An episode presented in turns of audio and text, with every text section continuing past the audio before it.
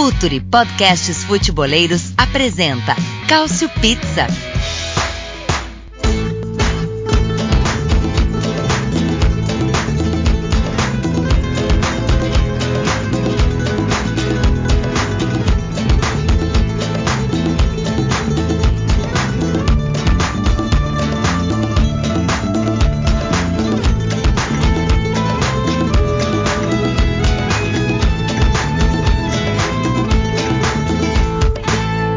Todos, sejam muito bem-vindos a mais uma edição do Cautio Pizza. É sempre bom botar essa pizza no forno e depois compartilhar e comê-la com vocês, vocês que ouvem a gente, que apoiam a gente. Muito obrigado. Eu sou Anderson Moura. Hoje a pizza não é tamanho família. Hoje o Cautio Pizza é mais ou menos um brotinho. Eu não sei se em outros lugares do Brasil também se chama pizza pequena de brotinho. Eu sei que é assim no Rio de Janeiro. Se não for nos outros lugares do Brasil, é uma pizza pequenininha mas que dá para agradar sempre, porque como diria o sábio, até quando é ruim, pizza é boa e assim é o Cautio Pizza também. Hoje estou apenas com o meu fiel escudeiro Myron Rodrigues em uma semana em que a gente não conseguiu conciliar a agenda de todo mundo. Hoje não temos aqui, eu até falei na edição passada, né? Parece que eu até eu tô zicando até os participantes do Cautio Pizza, porque na edição passada eu falei que Caio Bittencourt era aquele jogador com o qual o técnico sempre pode contar ele não fica suspenso, ele não fica lesionado, mas hoje não temos a presença do Caio, infelizmente, porque é sempre um prazer ouvir o Caio falando e principalmente cornetando e reclamando o Napoli. Mas vamos ao que interessa, vamos falar com quem está aqui. Myron Rodrigues, bom dia, boa tarde, boa noite. É uma semana bacana, porque você ainda torce para o líder lá na Itália, né, para o Milan, mas não é tão bacana assim, né? É, eu tava comentando ontem no grupo que eu, eu, sou um hater do Ibrahimovic, eu sempre falo isso, não gosto do Ibrahimovic, eu não gosto da pessoa, não gosto da personalidade, não gosto. Uh, e o Ibrahimovic, nesse caso com o Lukaku, ele tirou toda a minha vontade de torcer de fato pro Milan nessa temporada. Vamos ver o que vai acontecer, então eu não. Eu não gosto. Eu não gosto que aconteça, eu fiquei muito feliz com o gol do. Com o gol do Eriksen no último minuto. A que ponto chegamos, Myron ficando feliz com o gol de um careca inteirista, né? Um combo que tinha tudo para deixar o Myron é, tirando as calças pela cabeça, mas de alguma forma compreendo o sentimento. E já que você puxou esse assunto aí, a gente vai começar com ele, mas primeiro vamos falar também do que interessa, que é o Filter, o, o apoia-se do Filter, né? Que você que ainda não colabora por favor, dá uma chegada junto, vai lá no apoia.se barra Future, muito conteúdo, já falei isso em algumas outras edições aqui do Cautio Pizza, mas é sempre bom reforçar. Não é só conteúdo de futebol italiano, tá gente? Pelo amor de Deus, tem gente que pode fazer esse tipo de associação por causa do conteúdo aqui, mas temos conteúdos de tudo que é lugar do mundo. Não só das principais ligas, a gente gosta de um negócio diferente também, um negócio alternativo. Então vai ter sobre tudo lá. A gente pode escrever sobre. Nosso time pode escrever sobre qualquer coisa que envolva o futebol. Por favor, apoia.se barra filter a partir de 12 reais. Quem quiser botar mais, pode botar mais, mas pra, que, se, se puder colocar só 12 também, a gente agradece na mesma intensidade. É a mesma gratidão para todo mundo. Mas vamos falar agora sobre é, esse jogo, né? Já que o Myron falou que comemorou o gol do, do Eriksen, é, foi o jogo é, acho que dá pra falar o jogo do mês, né? A gente tá no, no, finalzinho de janeiro, foi o jogo que, que chamou mais atenção. É um derby, é mata-mata e teve confusão. Então, assim, tem tudo o que a gente gosta. Como diria o, outro, é disso que o povo gosta. Myron Rodrigues, primeiro vamos falar só sobre o jogo, tá? Depois a gente entra no, no, no, no, no no, no que rolou de desagradável. Mas falando sobre o jogo, assim, o Milan claramente ele deu uma caída e aí a gente pode até achar isso natural, porque de fato vinha numa batida muito boa. É, era muito difícil que o Milan pudesse manter né, aquela, aquela sequência de invencibilidade que foi quebrada no jogo contra a Juventus. Mas uh, o Milan dá uma caída. A quem considera isso natural, a quem fique mais preocupado com isso. Você tá mais para qual lado? Tá, tá achando natural? É, acha que o elenco realmente vai dar uma oscilada? Ou fica preocupado, ou fica puto porque foi uma eliminação diante de um rival? Como é que você é, avalia é, o jogo em si, e essa pequena queda de rendimento do Milan? O jogo em si eu acho que é um mata-mata que, entre aspas, tu pode perder um mata-mata, sabe? Porque é um jogo que é um dia só, né, Andy? O Milan fez um fez 40 minutos muito bons e a Inter fez 40 minutos muito bons. Aí teve um gol no último lance. É uma coisa que pode acontecer, sabe? Não pode acontecer do teu jogador mais experiente fazer o que fez. Ser expulso no momento crítico do jogo. Isso não pode acontecer, isso a gente sabe que é fato. Mas a derrota para Juventus foi cheia de desfalques. E a derrota para Inter foi num lance de rara qualidade, rara não, né? De, um momento maravilhoso do Eriksen. São dois adversários que a gente, se a gente for colocar na, na mesa, são dois adversários que são melhores que o Milan nome a nome. Sejamos sinceros. E o Milan, entre aspas, perdeu esses jogos quando podia perder. Esses jogos de meio do ano e tal, podia perder porque o Milan segue líder. Eu acho que cair da Copa Itália te dá uma folga no calendário e tu pode seguir caminhando, trabalhando. Então, o que eu acho? Essas duas derrotas não vão e não podem abalar o Milan, porque, primeiro, a da Juventus teve aquele tanto de desfalque, e essa da Inter foi num mata-mata que vai ajudar a desafogar o calendário, porque a gente tem coisas maiores a brigar. Só não pode acontecer do Ibrahimovic fazer o que faz, né? Tiltar e tal.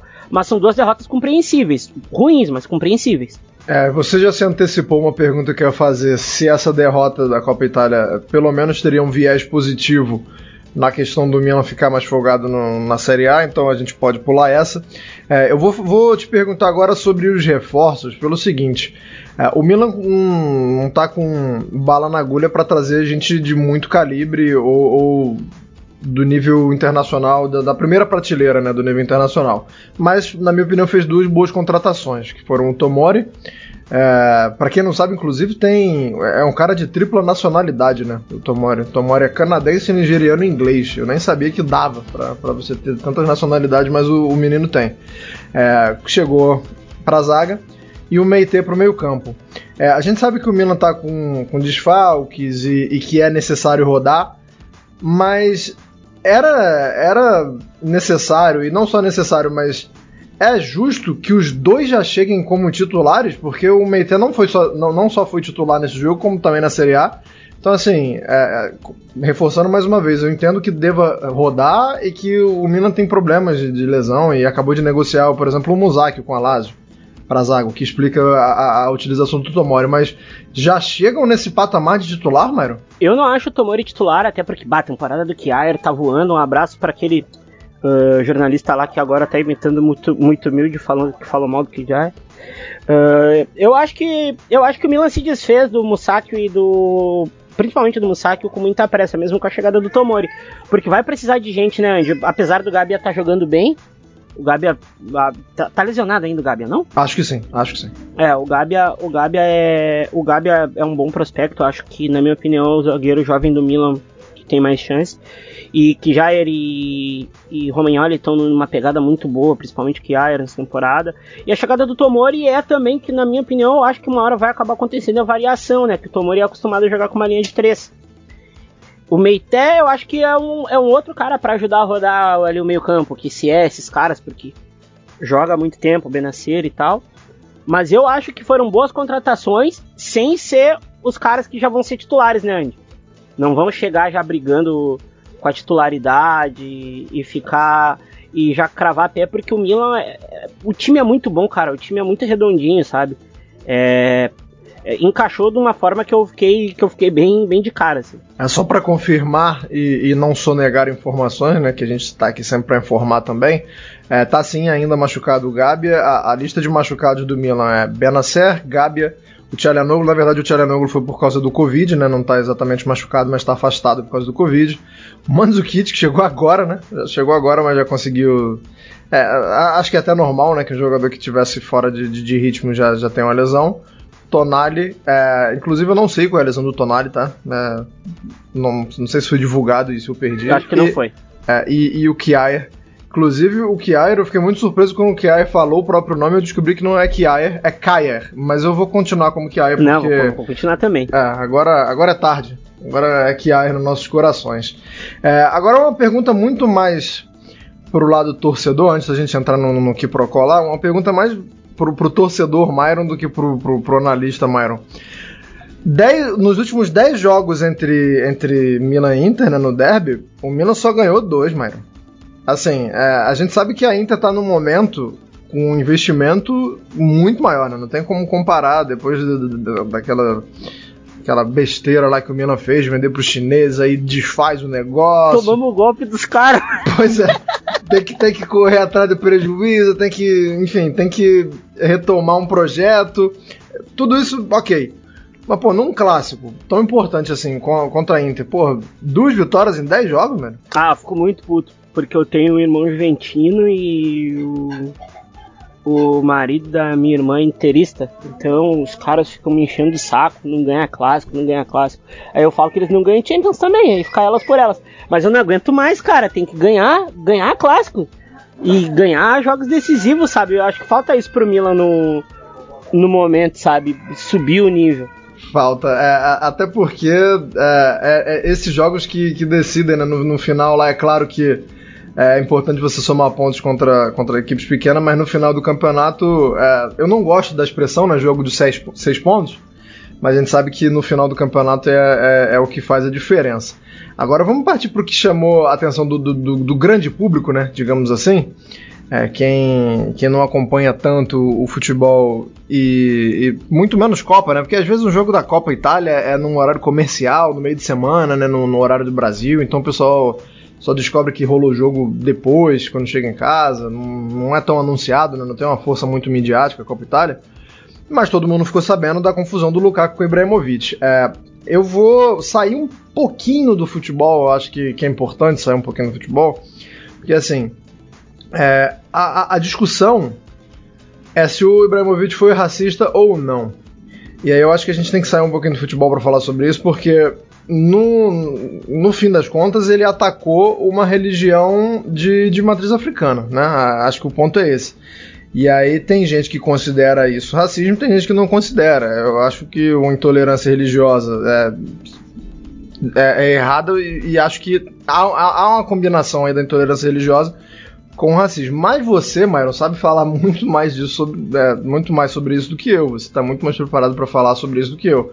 Então eu queria que você falasse assim, o quão grave foi o ataque do Bremovic, assim. eu sei que você tem pinimba com o cara, mas tentando analisar friamente, se não fosse o Bremovic, se fosse, não sei, o Rebite falando, seria tão grave quanto, certo? Sim, seria. Eu sou eu sou um bandista, eu sou praticante de uma religião de matriz africana. E eu não escondo isso, né? Eu acho que é, é para além de uma questão religiosa, é, é, representatividade é, teu ancestral, de, de anos e anos e anos e anos e anos, que tu nem conhece, porque a gente não conhece nossos ancestrais.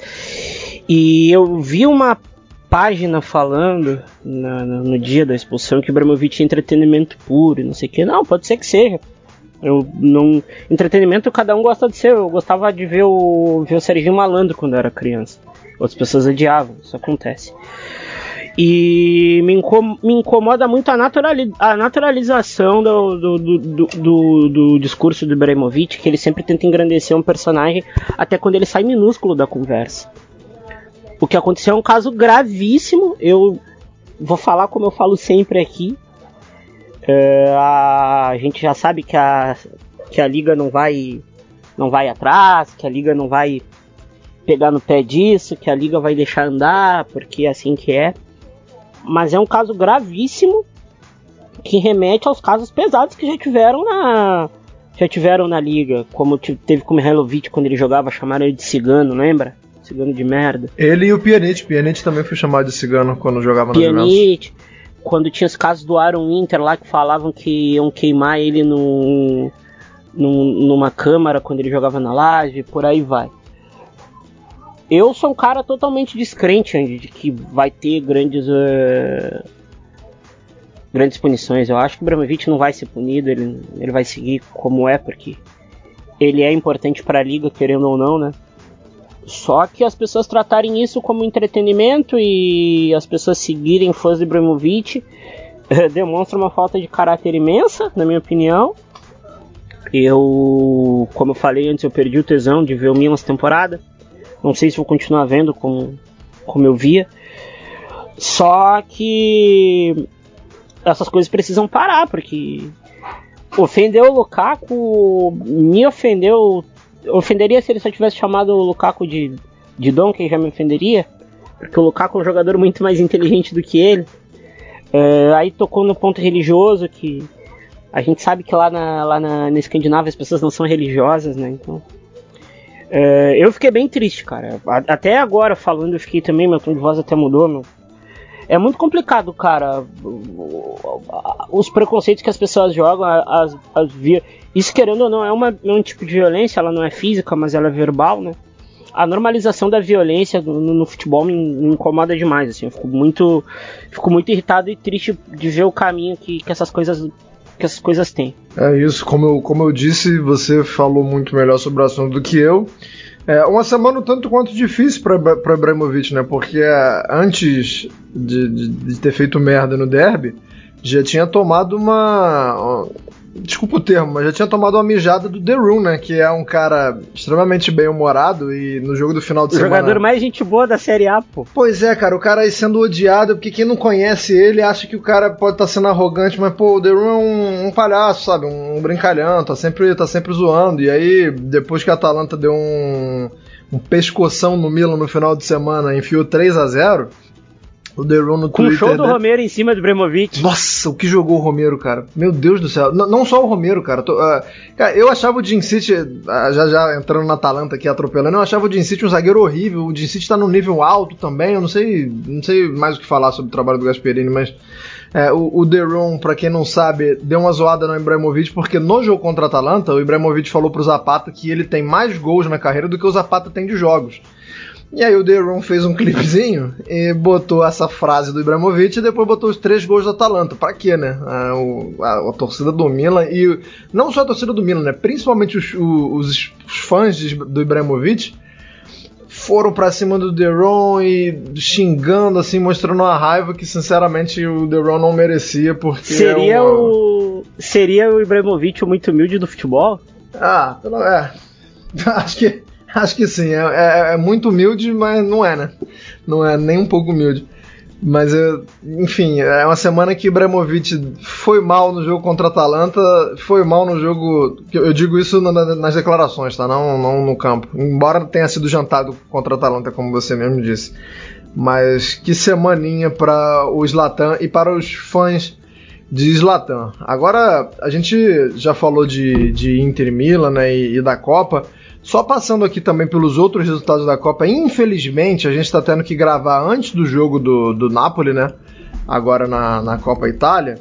Mas só para passar pelos resultados que, que aconteceram, pra gente não deixar faltando nada. E, o Napoli pega o Spezia, tá? É, antes, a gente tá gravando antes de Napoli e Spezia. Se perde hoje, eu, olha, eu queria um podcast só do Caio. Não, aí a gente faz, a gente faz uma edição especial só, só, só do Caio. Lembrando, lembrando que o Spezia já ganhou do Napoli lá no, no São Paulo ou no estádio Diego Armando Maradona nessa temporada. Então... E ele chegou até a oitava geração do Gattuso no grupo. Nossa, no último jogo do Napoli também, o Caio tava tava on fire no, no, no Twitter. Quem não segue e quer dar uma risada pode, pode ir lá seguir.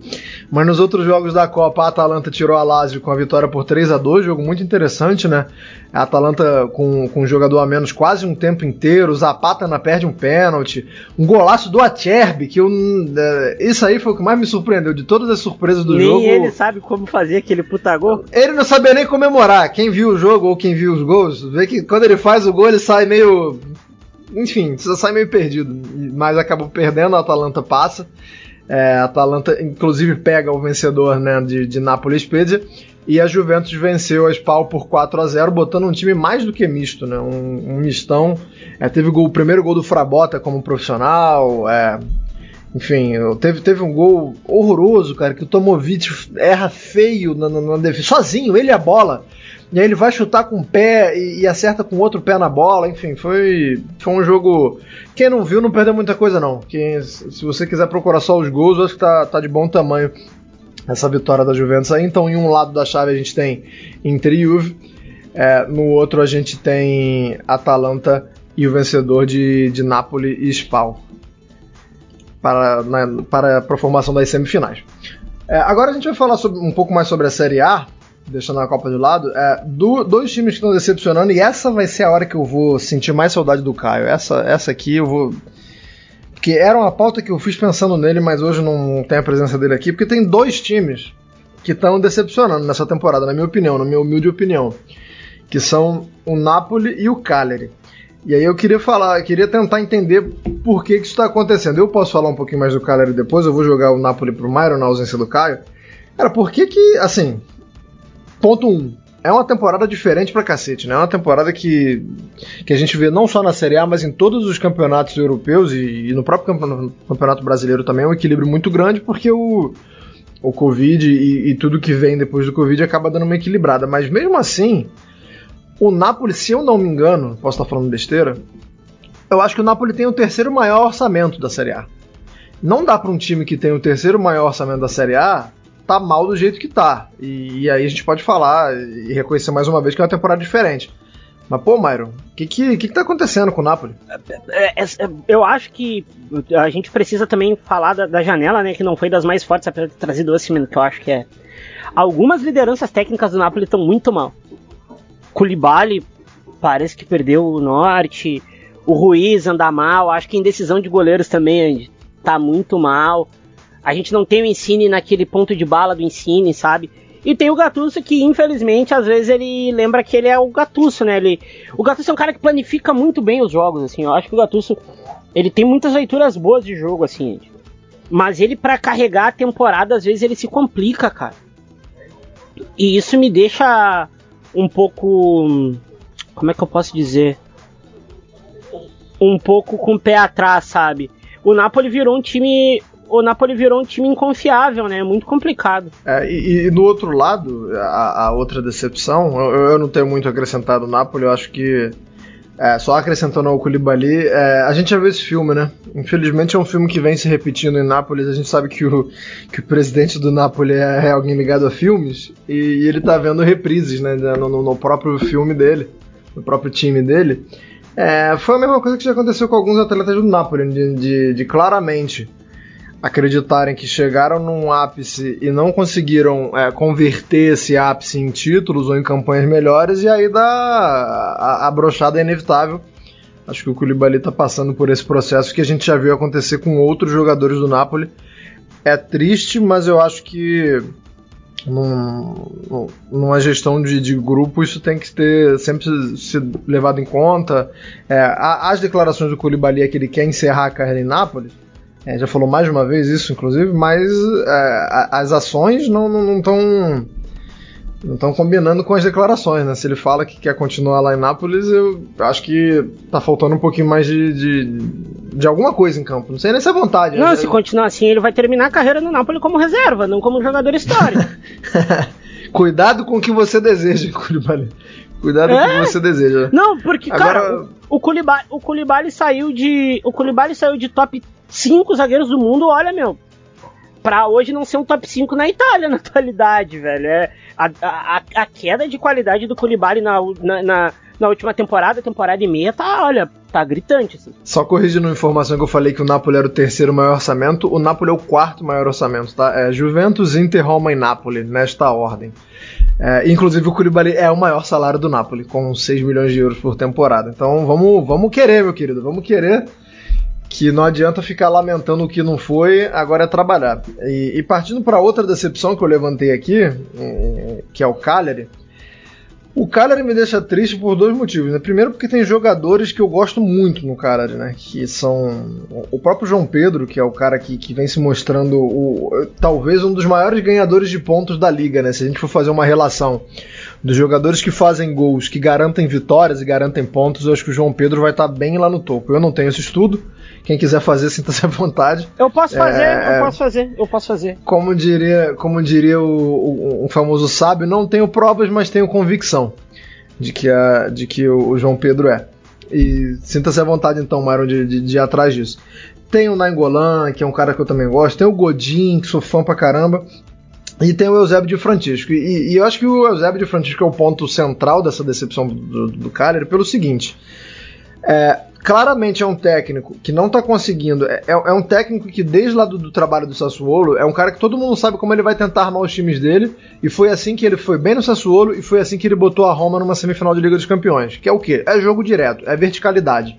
É abrir ponta e botar o ponta para correr, é, não só para ampliar o gramado, não só para dar amplitude, mas também para puxar o time, né? Para ser um reboque da, daquele time ali. Não tem como fazer isso no Cagliari. Ok. É, e aí tá faltando o elenco entender o de Francesco, na minha opinião, e o de Francesco também mudar hum, a abordagem dele de acordo com o elenco que ele tem em mãos. Se não dá para jogar como, como eu falei lá no Sassuolo e, e, e, na Roma, eu acho que tá faltando. Acho que o, o, o Eusébio tá se mostrando é, um pouco mais despreparado do que eu achava para trabalhar com o que tem. Porque assim, e tem o, bons e o nomes. e o Di Francesco é o mesmo problema que ele tinha na Roma. O Di Francesco não sabe frear. É. Ele não sabe frear. Ele tá. O Di Francesco é aquele cara que tá com o carro e vai chegar num cruzamento, ele sabe que tem que frear, ele não consegue. não consegue parar, cara. Ele é maluco. Ele é, ele é completamente doido. Ele é muito bom, mas ele é doido. Pois é, e aí por que, que, que eu trago esse, é, esse, esse ponto? Porque nessa semana em que o, em que o Cagliari chega em uma sequência horrorosa, né? É, vou até puxar a sequência aqui enquanto eu tô é, desenvolvendo meu raciocínio. Mas o que, que o Cagliari faz nessa semana em que, o, é, em que inclusive entra na zona de rebaixamento, né? O Cagliari é o primeiro time da zona de rebaixamento. A sequência de derrotas, deu pra puxar aqui enquanto eu falava, uma, duas, três, quatro, cinco, seis, sete, não incluindo só a Série A, né? incluindo também a eliminação na Copa Itália. Sete derrotas seguidas, entra na zona de rebaixamento na 18ª colocação, primeiro da zona. E aí o que, que o Cagliari faz? O Cagliari renova o contrato do Eusébio de Francesco até 2023. Eu quase caí da cadeira quando eu li a notícia, porque assim, embora eu seja muito contra uma demissão precipitada, e a gente sabe que isso acontece muito na Itália, assim como acontece no Brasil também, não sei se era o momento de anunciar uma renovação de contrato, pelo amor de Cristo, porque são sete derrotas, mas se a gente for olhar mais para trás ainda, 8, 9, 10, 11, 12, são 12 jogos sem vencer. Então não, só, não é só sete, os sete jogos sem derrota, são os 12 jogos sem vencer, em que você vê claramente que o time não consegue, é, time e treinador não, não conseguem se entender. Mário Rodrigues, o que foi essa renovação de, de Eusébio de Francisco com o Cagliari? Era para ser até o final da temporada, né? Muito longo, muito longo, muito longo. Porque a gente sabe que o Cagliari, ele, como ele não é um dos maiores orçamentos e fazendo essas campanhas boas, ele não vai conseguir segurar o time para sempre, cara. Não vai conseguir, é complicado uma hora perde o João Pedro aí, que é o LeBron James da Sardenha, né? o homem ganha o jogo sozinho. Já não teve na Angola, que agora voltou, né? É, é doideira. É doideira na Angola. Aí já vai perder o Godinho. Ah, até 2023 eu sou totalmente contra essa renovação. Eu acho que o Cagliari vai seguir patinando. É, é foda, velho. É foda. E, e, eu também tenho visto nos últimos jogos um, é, o mental também indo pro, pro saco, né? Indo pra vala. Porque os jogadores do Cagliari estão começando a ficar é, nitidamente muito mais nervosos em campo. É, eu não vou lembrar qual foi o jogo agora, mas teve uma expulsão do Nandez, assim, que claramente é, é o reflexo do que o time está enfrentando, assim, de você não saber o que, o que fazer e não tá dando certo, e aí o, o, o carro começa a descer ladeira abaixo, como o Myron disse, o Zeb não sabe frear, e os jogadores também estão entrando num, num, numa pilha muito grande. Eu não entendi a renovação do Eusébio de Francesco com o Cagliari. É, é, não que seja culpa dele, tá? Se o clube em que eu trabalho chega para mim e fala assim, vamos renovar o contrato, porra, agora, né? É sempre bom, assim, para um profissional ter o respaldo e é, não só técnico, mas também saber que se romperem o contrato, você vai ter uma multa rescisória ali, enfim. Acho que o Diabo de Francisco ele não, não, tem que ser responsabilizado pela renovação, não. Essa, essa, essa, responsabilidade tem que recair sobre a diretoria do Cagliari. Agora, falando, depois de falar dessas duas decepções aí de Napoli e Cagliari, vamos fechar esse, esse pocket Cautio Pizza aqui falando de algumas contratações. Hoje, assim, minutos antes da gente começar a gravar, saiu. É, e, e, quando sai do Fabrício Romano é que o negócio é quente, né? O cara tá acertando muita coisa, então acho, é, acho de, de, bom tom que a gente fale aqui de algo que, que, se tem o respaldo dele. Não que o cara acerte 100%, tá? É, ninguém acerta 100%, mas acho que o aproveitamento do Romano tá muito bem. E ele levantou lá, levantou a bola nas redes sociais dele de que estaria em andamento uma troca entre Sanches, Alexis Sanches da Inter de Milão, com o Edin Dzeko da Roma. Cara, eu acho que a Inter sai ganhando no negócio. É, e, e, vou explicar por que antes de passar pro, pro Mairo. Quem acompanha a Inter na temporada sabe que o time não rende sem Lukaku. É, esse é um ponto que não, não, acho que é irrefutável. Porque o Lautaro tá mal na temporada, porque o Lukaku tá muito bem, porque os alas da Inter para fazer precisam de uma referência, é, não são alas que puxam muito para dentro, né? O Hakimi e aí seja quem estiver jogando na esquerda, se for o Young, se for o Kolarov, seja quem for, não vão puxar muito para dentro. Assim, o, o, esquema de jogo precisa do Lukaku e na ausência do Lukaku não tá rendendo. E aí você vai atrás de alguém que pode desempenhar a mesma função que o Lukaku, no mesmo nível dificilmente, embora eu seja fanzaço do Diego. E, e, o, e o Sanches, por outro lado, assim, embora eu tenha visto uma, uma melhora dele em relação ao que foi no Manchester United, até porque era muito difícil piorar, né? piorar o que ele fez no United era, seria louvável. Embora eu tenha visto, assim, uma fase boa dele, não é um cara que, assim, taticamente e tecnicamente eu vejo como imprescindível na Inter. É, você tem ali algumas opções e outras outras alternativas ao Sanches é, que eu é, comparando o que o Diego faz pela Roma com o Sanches faz pela Inter, é, eu acho inegável que, que a Inter vai sair ganhando e ainda tem esse, esse, esse ponto de vista de reposição do Lukaku. Queria saber se a sua opinião é a mesma, Myron, e, e também daqui a pouquinho vamos passar por outros nomes aqui, só para a gente não se aprofundar muito, até porque tem sido uma janela tímida, é, galera tá vendendo o almoço para comprar a janta, mas acho legal a gente falar. Mas primeiro pode começar falando aí do, dessa troca, dessa suposta troca, não está confirmada ainda, tá, gente? No momento que a gente grava, essa suposta troca Luca, é, Diego Sanchez. Ah, acho que a Inter ganha, cara. Pô, o Diego é, na minha opinião, é o segundo melhor nave da liga. Ele só fica atrás do Lukaku, cara. O Diego é um cara subestimado. E, e, ele foi melhorando com, com, com o tempo, né? Ele foi virando um jogador cada vez mais completo com o tempo, né? O Diego é aquele cara que não precisa fazer dois gols por rodada para ele seguir para ele seguir jogando muito, sabe? Ele, ele é um cara que proporciona muita coisa pro clube. Então eu acho que a Inter ganha porque também o o Sanches foi uma decepção na regional, tá? Eu acho que é uma uma contratação que foi muito mais ali um, um querer do Conte com algo que não, não condizia, né? Sanches nunca foi um segundo atacante como ele uh, tentou fazer, então a gente prefere jogar de fora para dentro. Então eu acho que a contratação é a contratação da se rolar da Inter, a Inter sai ganhando em todos os, todos os graus. E a Roma tá perdendo muito, porque a quantidade de vezes em que o Paulo Fonseca arma a Roma para jogar no esquema bola no Diego e depois a gente vê o que acontece, é, é, muito grande, embora a gente saiba que o Borja Maioral esteja bem na temporada, Pedro esteja bem, Mictarian estejam bem, todo, todo mundo ali tá, tá vivendo uma temporada bacana no setor ofensivo da Roma.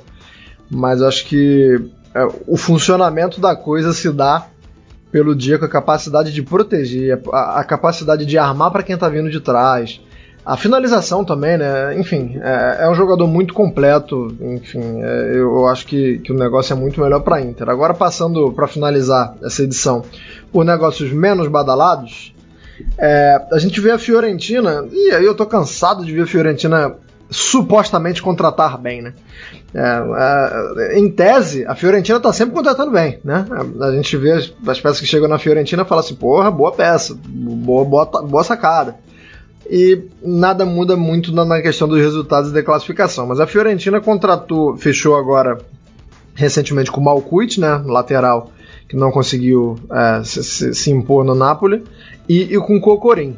Algo a dizer, Myron, sobre Malcuit e Cocorim na viola? Eu gosto do Malcuit, bom lateral, forte, rápido, vrum, passa igual o carro. Cocorim, cinco anos de atraso, mas ainda pode ajudar, né, seus golzinhos. Ah a Fiorentina tem problemas em colocar a bola para dentro do gol, então acho que vai, acho que vai, acho que vai. É, lembrando que, assim, tem gente que gosta do Vlaovic, né? É, do, do, da cante da Fiorentina. Eu acho ele um, uma canela do tamanho do mundo. Eu acho ele muito caneludo. E é claro que tem caneludos bons, né? É, não tô querendo dizer aqui que meu time nunca vai ter um caneludo. Tem caneludo aí que eu sou apaixonado. Hernani Brocador, um abraço, inclusive. Eu gosto de vários. Mas eu acho o Vlaovic é, o, o Vlaovic, cara, eu não vou lembrar o, o, o, jogo, qual foi. Teve um jogo que ele fez um gol porque ele errou domínio. Ele, ele tá numa corrida, né? E aí ele adianta muito a bola e isso o goleiro não imaginava, e aí tenta sair ele chega antes, enfim, é um cara que, que às vezes erra e dá certo também. E o Cocorinha é um cara que tem um histórico pessoal um tanto complicado, né? É, O Corim, para quem não sabe, foi preso já. Ele ficou um ano e meio quase detido. Enfim, é, é um cara que, que se não souber cuidar muito bem da cabeça dele, a Fiorentina pode ter problemas. É, torço para que não, né? Torço para que o atleta se recupere, para que, que a Fiorentina vá bem também, mas é, é, é, sempre bom a gente ir devagar. Agora uma contratação que já até jogou. Strutman no Genoa. Que, que, eu fui pego de surpresa, Mário. Você? Todo mundo, até o Strutman se bobear, né? Tava bem feliz. não, a, a, foto dele no aeroporto, com certeza ele foi pego de surpresa. A foto foi fenomenal, cara. Mas eu, eu gosto do Strutman, cara, como 5 ali. Ele, ele pode ser tudo que o Shane ainda não foi no clube, né? Ele é um cara que organiza muito bem o jogo de trás. Ele tem muita liderança, ele defende muito bem. Então, eu acho que é uma contratação boa para um cara que, querendo ou não, ele tá na reta final de carreira, né? O Strutman jogar futebol hoje é um milagre. Só a gente lembrar do calvário que ele passou na Roma, né? É. Mas eu acho que é, é boa contratação pro, pro tamanho e pro padrão do Genoa. A lesão, a lesão que o Strootman teve no joelho, de fato, botou. Não, não botou um ponto final na carreira, mas é, nunca mais foi o mesmo jogador depois daquela lesão. Foi ligamento no joelho. Eu não sei se foi é, cruzado. Ele teve, que ele teve que reconstruir porque pegaram dois ou três ligamentos. Nossa senhora. E aí, como é que você vai falar, né? Depois. É, ah, o cara nunca mais jogou depois disso. Pô, ninguém mais, né, gente? Ninguém mais jogaria. Todo jogador que passa por isso nunca mais é o mesmo. E para fechar essa, essa, esse mini radar aqui de mercado, a Udinese manda o Lasanha pro Verona e fecha com o Llorente. Eu sou muito fã do Llorente. Eu gosto muito do Llorente. Se Caio Bittencourt estivesse aqui, estaria brigando comigo agora, porque ele odeia o Llorente. Eu entendo a importância que o Llorente tem em, em um elenco. Né? Eu acho que é um jogador que já mostrou força é, para ser peça importante em elenco na Juventus, no Tottenham, por onde ele passa, ele oferece algo a, a, aos times dele, um, um, estilo de jogo que aí você pode gostar ou não, mas é um cara que em determinadas situações de jogo ele é, ele é necessário, eu diria.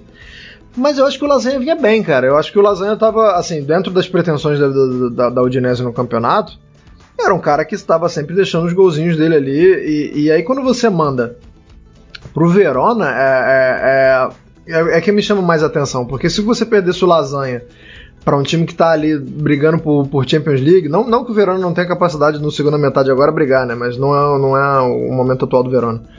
Você manda pro Verona, é, eu achei achei que em uma questão de posicionamento assim de mercado nacional, a Udinese deu mole, né? Ela deu um dos principais ativos, é, é empréstimo, né? É importante a gente falar mas deu lasanha pro Verona. Para um rival, e né? Queria que você falasse, é, queria que você falasse dessas duas, o Llorente chegando na Udinese e a, o lasanha chegando no Verona. É, o Llorente na Udinese é pica. Eu sou muito fã do Llorente também. Llorente da Udinese.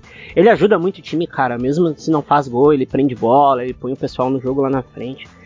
Eu gostei, cara, o Lasanha Fiorent... na, na, na, no Verona eu não entendi porque é um rival direto, né? Onde é um ativo do clube, é um cara que bem ou mal lá deixa seus 6, 7 golzinhos que não deixa o clube cair, né?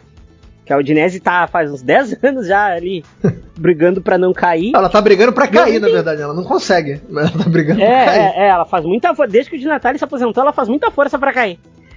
É, mas, cara, eu não entendi e foi bom pro Verona, que faz de novo outro bom campeonato, né? O Yuri é bom treinador. Não faz bom campeonato, faz bom mercado, né? Deu um azar absurdo com o Kalinic, né?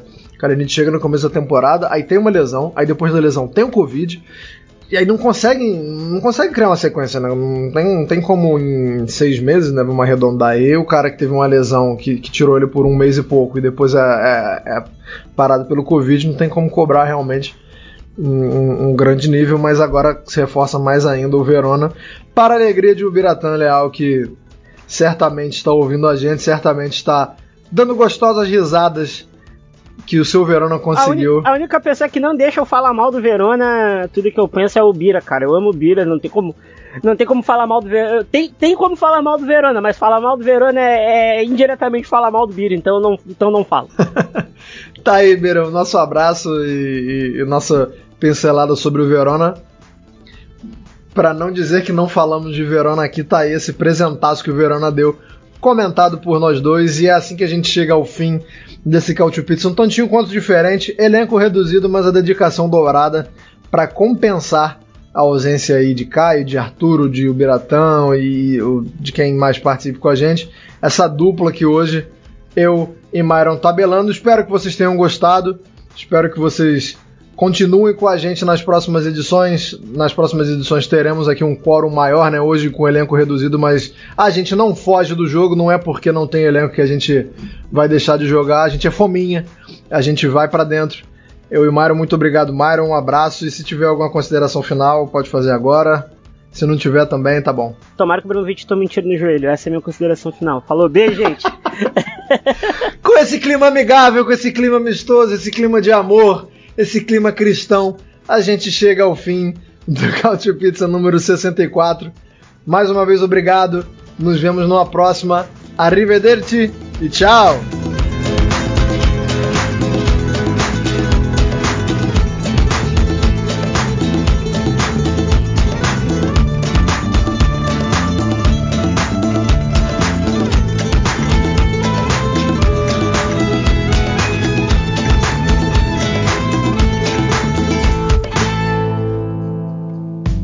Futuri apresentou Cálcio Pizza. Acesse www.futuri.com.br e pense o jogo.